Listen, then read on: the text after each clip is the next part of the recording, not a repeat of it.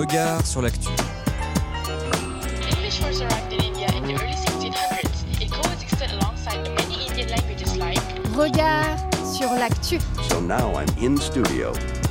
L'actu. Comment allez-vous? Et il est 18h sur Radio Anthropocène, 18h, 18h04 même, on est un petit peu en retard sur Radio Anthropocène et on retrouve le journal de la rédaction. Regard sur l'actualité. L'information des mondes urbains, Anthropocène. Le journal Et au journal cette semaine, nouveau rebondissement dans la saga chlordécone aux Antilles. L'Union européenne lance sa marche vers la décarbonation. Le gouvernement invente la machine à voyager dans le temps avec son projet anachronique d'autoroute entre Castres et Toulouse. Et enfin, une bonne nouvelle consacrée à l'aide à la réparation des appareils électroménagers. Le gouvernement pense à l'accélérer. Et vous l'avez sans doute remarqué, l'actualité politique est quelque peu bruyante en ce moment, François. Et oui, Florian, et cette semaine, j'aimerais explorer avec vous une hypothèse nouvelle. Serions-nous entrés dans une ère du bruit, une ère où l'on ne saurait plus écouter ni s'entendre? La réforme des retraites en est le témoin. Le gouvernement Macron est resté sourd aux revendications des différents partenaires sociaux. Et plus largement, la séquence politique a bel et bien été marquée par une contestation, parfois cacophonique. Des, cris dans l'Assemblée jusqu'aux manifestations tonitruantes dans les rues et aux récents coups de casserole, serions-nous entrés dans un moment nouveau, celui du bruit et de la fureur, pour paraphraser Faulkner Fait intéressant à souligner, l'objet de mobilisation, symbolique s'il en est, est aujourd'hui la casserole. Après le gilet jaune qui actait un moment de la vue, c'est donc ce dispositif sonore portatif, pour paraphraser la préfecture de l'Hérault, qui devient un vecteur de, contestation. Au-delà de ces réflexions liminaires, François, tu voulais considérer le bruit comme un nouveau marqueur de l'Anthropocène. Oui, car le bruit est un tueur invisible. Ses effets sur la santé sont nombreux. Quelques éléments de définition d'abord. Le bruit est défini comme un son affecté d'une valeur négative, vécu comme une agression sensorielle et même physique. Point de contraste précieux, le confinement nous a rappelé les vertus du silence, du moins pour les plus privilégiés d'entre nous qui ont eu le loisir de rester enfermés chez eux. Car la ville et l'urbanisation s'accompagnent d'une généralisation des activités et que le silence devient un droit réservé à une petite minorité. Pourtant, le neuroscientifique Michel Levankien le rappelle. Le cerveau humain a besoin de silence pour se régénérer. C'est un besoin physiologique fondamental. Le bruit est une nuisance qui n'est pas suffisamment prise en compte alors qu'il est un problème de santé publique. Et les effets néfastes sur la santé ne sont pourtant plus à démontrer. Tout à fait Florian, car à l'inverse des paupières qui peuvent se fermer, il n'existe pas de moyen physiologique nous permettant de ne pas entendre à moins de se boucher les oreilles. À ce titre, vous vous êtes tous sans doute déjà retrouvés exaspérés par le bruit d'une moto qui démarre en trombe ou de ces pubs YouTube qui vous crient en tête sans crier gare. Des précisions médicales s'imposent ici. Face à l'exposition au bruit, les cellules ciliées situées dans nos tympans s'abîment et au-delà d'un certain seuil, plus de 80 décibels, leur dégradation peut entraîner jusqu'à la surdité.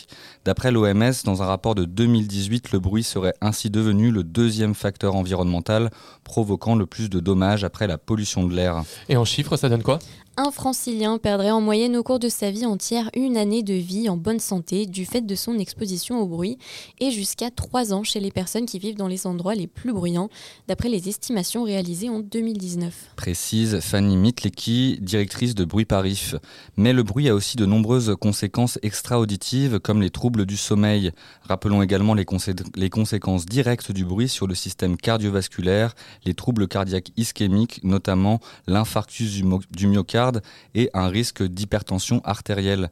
L'exposition au bruit augmente en effet la sécrétion de cortisol, principale hormone du stress, avec des conséquences psychologiques notables, dépression pouvant aller jusqu'à la démence, risque d'isolement et baisse des interactions sociales. Et des inégalités face au bruit Aujourd'hui, la perception du bruit évolue. 78% des, des franciliens en sont préoccupés. Ils le placent comme quatrième inconvénient majeur d'habiter en Ile-de-France après le coût de la vie, l'insécurité et la pollution. Les principaux responsables sont identifiés, les transports et le voisinage qui demeurent les principales variables déterminantes avec de fortes inégalités sociales d'exposition. En Ile-de-France, 15% de la population est exposée à des effets sur la santé extra-auditive en raison de niveaux de bruit des transports qui excèdent les valeurs limites réglementaires. Au-delà de ces données chiffrées, des évaluations monétaires ont aussi été établies. Et oui, et puisque la parole est d'argent et que le silence est d'or, l'Agence de la transition écologique et le Conseil national du bruit ont évalué à près de 147 milliards le coût social du bruit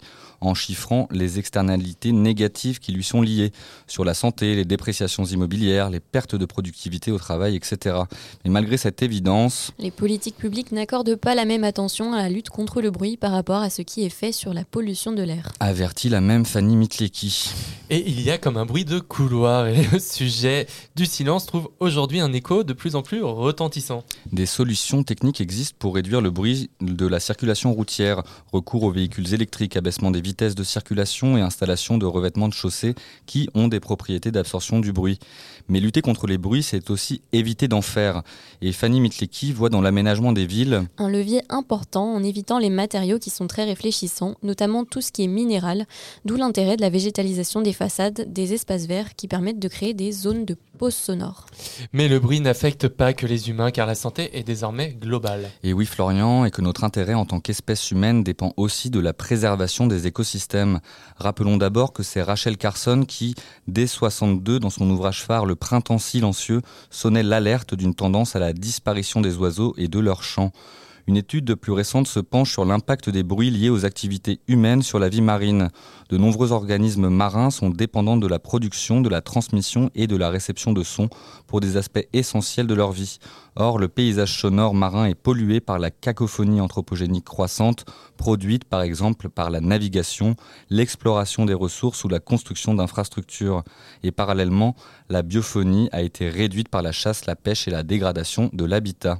Et pire encore, c'est l'évolution même du son qui perturbe nos cerveaux. Et oui, Florian, et je vous parle enfin de compression, une tendance croissante qui consiste à tasser les sons de façon électronique, à réduire les écarts entre les sons forts et les sons faibles. Avec l'essor des formats MP3, des plateformes de musique et autres casques, il n'y a plus de micro-silence et l'oreille ne se repose plus. Or, cet organe qui fonctionne en continu pardon, a besoin de plages de repos pour pouvoir se régénérer. Et face à ce constat, des artistes dénoncent la compression.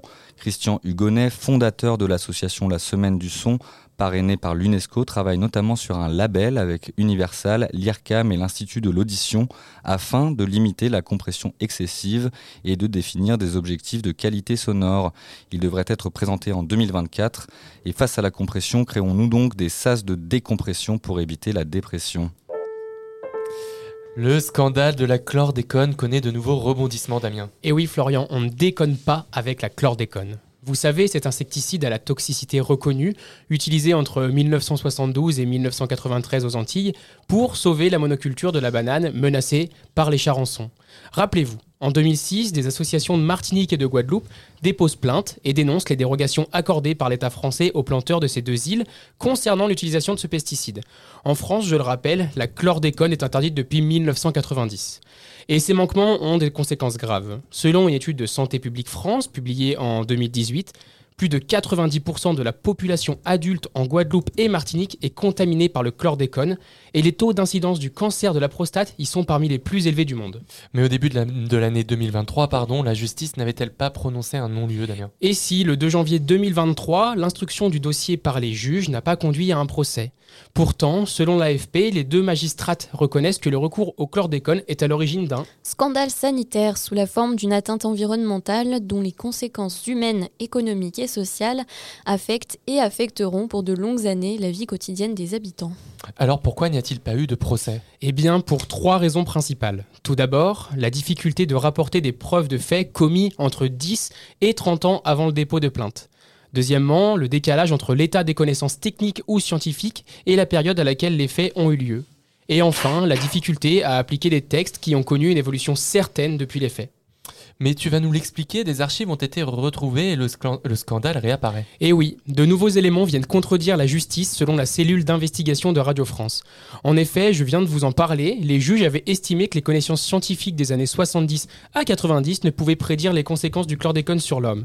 Or, Lorsqu'on regarde les études publiées dans la littérature scientifique, on savait près de 80% de ce que l'on sait aujourd'hui de la toxicité de la chlordécone. affirme selon France Info Jean-François Narbonne, toxicologue consulté par la justice. Mais ces informations n'étaient pas suffisantes? Eh bien non, car il manquait des pièces centrales au dossier dans les archives, les rapports sur la toxicité du produit et les rapports sur son efficacité.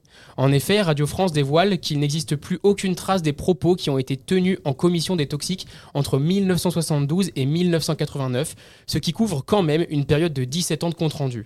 Et si plusieurs années de ces archives ont été finalement retrouvées, non sans peine, il en manque encore 8 années, ne laissant aucune trace des discussions sur la chlordécone en 1981. Pourtant, une ancienne membre de ces commissions des toxiques, Isabelle Plaisant, témoigne Le président de la commission, le professeur René Truyot, est venu nous voir pour nous alerter sur le fait que l'OMS venait de classer la chlordécone comme cancérigène possible pour l'homme. Et c'est dommage que ces archives soient introuvables. Eh oui, mais ce n'est même pas tout, Florian. En plus d'une perte de nombreux documents en métropole, comme aux Antilles, le travail réalisé par la cellule investigation de Radio France montre que plusieurs membres de l'Union de l'industrie des produits pesticides auraient siégé dans la commission scientifique du chlordécone. Les victimes seraient donc en droit de se demander si ces acteurs n'auraient pas orienté le débat malgré des connaissances déjà alarmantes sur ce produit. Une chose est sûre, cette saga n'est pas encore terminée. En bref, cette semaine, Total responsable de l'explosion des cancers infantiles au Yémen. C'est une enquête récente réalisée par Quentin Muller et publiée dans l'Obs qui sonne l'alarme. Le groupe pétrolier Total s'est rendu responsable du fait d'une exploitation depuis près de 20 ans d'une série notable de pollutions. Santé et environnement sont largement affectés. Ainsi, une plaine autrefois verdoyante et riche de palmiers, pastèques et autres citrons verts s'apparente aujourd'hui à des terres désolées du fait de la pollution des eaux. De même, l'enquête témoigne de l'explosion des cancers infantiles. Dans le district de Sa, ce sont près de 200 cas par an qu'elle recense. Quand est demandée la construction d'une usine de traitement des eaux de production, la firme répond trop cher. Les profits de l'entreprise valent donc plus que la vie des enfants yéménites. Dix ans après l'effondrement meurtrier du Rana Plaza, la fast fashion, elle, ne s'est toujours pas effondrée, Damien. Et oui, il y a 10 ans survenait dans la banlieue de Dhaka au Bangladesh le plus grave accident de l'industrie textile. Le 24 avril 2013, un immeuble où étaient regroupés de nombreux ateliers de confection s'effondre, causant la mort de 1138 ouvriers et ouvrières et faisant environ 2500 blessés. Et si ce drame avait conduit à prendre des mesures comme l'accord Bangladesh, contraignant certaines entreprises à améliorer leurs usines et à financer un système d'inspection, l'émergence de la fast fashion, elle, démontre encore les dérives d'une industrie complètement hors sol. Espérons que le Parlement européen, qui doit légiférer sur le devoir de vigilance des entreprises, comme l'a d'ailleurs fait la France en 2017 afin de sanctionner les manquements des multinationales, réussira à inciter les marques de mode à changer leur modèle destructeur tant sur le plan environnemental que social. En avant pour la décarbonation, l'Union européenne met une nouvelle pierre à l'édifice dans la marche vers la neutralité carbone. La semaine dernière, les eurodéputés ont voté cinq textes clés visant à réformer le marché carbone et atteindre les objectifs climatiques européens. Ces textes font partie du paquet climat prévu par l'Union européenne appelé Fit for 55. Et est-ce que tu peux nous faire un petit rappel sur les objectifs européens? Oui, car on pourrait s'y perdre un peu. Déjà, le paquet Fit for 55 confirme l'intention de la Commission européenne de placer l'Europe en avant-garde du combat climatique. Adopté en 2021, ce plan propose ainsi 13 mesures juridiquement contraignantes afin d'atteindre l'objectif de réduction d'au moins 55% des émissions de gaz à effet de serre en 2030 par rapport à celles de 1990. Les mesures visent des refontes dans de nombreux secteurs tels que les transports, l'énergie ou encore le bâtiment. Et ce package législatif s'insère en réalité dans un objectif encore plus grand, celui de faire de l'Union européenne le premier continent neutre en carbone d'ici 2050. Cet objectif, conforme à l'accord de Paris, se concrétise par le pacte vert européen plus connu sous le nom de Green Deal. Et le plan Fit for 55 est donc un intermédiaire afin d'atteindre la neutralité carbone. Et plusieurs jalons sont en passe d'être atteints avec ce nouveau vote des eurodéputés. D'abord, le Parlement européen a donné le feu vert à la toute première taxe carbone aux frontières. Ce mécanisme consiste à taxer les émissions de CO2 des produits importés les plus polluants s'ils n'ont pas été conçus dans les mêmes conditions environnementales que leurs concurrents européens. Le dispositif vise ainsi à inciter les partenaires commerciaux de l'Europe à la décarbonation. Ensuite, les eurodéputés ont entériné la réforme du système d'échange de quotas d'émissions, appelé plus communément le marché carbone. Les industries les plus émettrices y achètent des droits à polluer qui sont de moins en moins disponibles au fil des années. Ainsi, le plan Fit for 55 prévoyait de rehausser les ambitions de ce marché et désormais, les émissions des secteurs concernés devront avoir chuté de 62% contre 43% auparavant. Son périmètre sera également élargi aux émissions du secteur maritime. Et enfin, fini les quotas gratuits pour le secteur de l'aviation d'ici 2026. Mais c'est surtout l'adoption d'un second marché carbone qui fait débat en France et même parmi les élus de la gauche et des groupes verts français. Alors au vu de l'urgence climatique, faut-il faire payer les ménages pour leurs activités polluantes Épineuse question qui risque de faire naître des débats houleux. En effet, il est prévu qu'un second marché carbone, appelé ETS2, s'applique au transport routier, donc sur les carburants, et les bâtiments au travers du chauffage. Mais principale victime de cette décision, le porte-monnaie des particuliers. Cette mesure est non sans rappeler la taxe carbone sur les carburants qui avait été adoptée en France en 2018, à l'origine du mouvement des Gilets jaunes. Cinq ans plus tard, l'Union propose un texte du même acabit, faisant craindre une résurgence des mouvements sociaux. Pourtant, l'équation ne semble pas tout à fait la même. Déjà, le texte prévoit de plafonner le prix du CO2 à 45 euros la tonne, au moins jusqu'en 2030, et de reporter l'entrée en application de la mesure si l'envolée du cours de l'énergie actuelle se poursuit. Surtout, pour garantir une transition climatique équitable et socialement juste, les eurodéputés ont validé la création d'un fonds social pour le climat dès 2026. Doté de 86,7 milliards d'euros, il devra accompagner les petites entreprises et les ménages qui sont les plus vulnérables dans leur transition. Il serait financé par les de ce nouveau marché carbone. Mais pour certains, ces dispositifs risquent de ne pas suffire. Et oui, les fortes augmentations des cours du pétrole et du gaz que l'on connaît depuis plus d'un an n'ont pas conduit à des vagues de rénovation significatives ou à une, ou à une, ou à une électrification massive des transports. D'autres politiques plus larges doivent donc être mises en œuvre en parallèle pour que le signal prix soit efficace. Explique Camille Dephare, chef du Centre énergie de l'Institut Jacques Delors et chercheuse en politique européenne de l'énergie. L'acceptabilité sociale de telles mesures n'étant donc pas encore acquise, il reste à voir comment seront mis en place les mécanismes de compensation. Et la bonne nouvelle de cette semaine n'est pas si nouvelle. Elle date en effet du 15 décembre dernier et la mise en place par l'État du bonus réparation pour nos appareils électroniques, sauf que... Sauf qu'une bonne nouvelle n'arrive jamais seule, et surtout sur Radio Anthropocène. Depuis le 15 décembre, presque personne ne l'a utilisé. Le site reporter nous apprend que seulement 21 000 réparations ont eu lieu, et près de la moitié concernaient des lave-linges et des lave-vaisselle. Et cela représente 500 000 euros, alors que le fonds dispose de plus de 62 millions d'euros rien que pour l'année 2023. Alors comment ça marche? Il faut se rendre dans un réparateur agréé qui vous fera bénéficier de cette aide de quelques dizaines d'euros selon les réparations. Ces réparateurs sont trouvables sur le site iréparation.eco. Mais la population n'est pas au courant de cette aide et les réparateurs ne sont pas évidents à trouver. Il n'y en a surtout pas assez, la labellisation étant compliquée à obtenir. Le gouvernement planche sur des solutions pour que l'aide soit davantage utilisée. Bérangère Couillard, secrétaire d'État chargée de l'écologie, explique à l'AFP que le fonds n'a pas vocation à dormir sur un compte bancaire. Elle envisage notamment de doubler l'aide pour la rendre plus attractive à suivre. Regard sur l'actualité. L'information des mondes urbains, Anthropocène.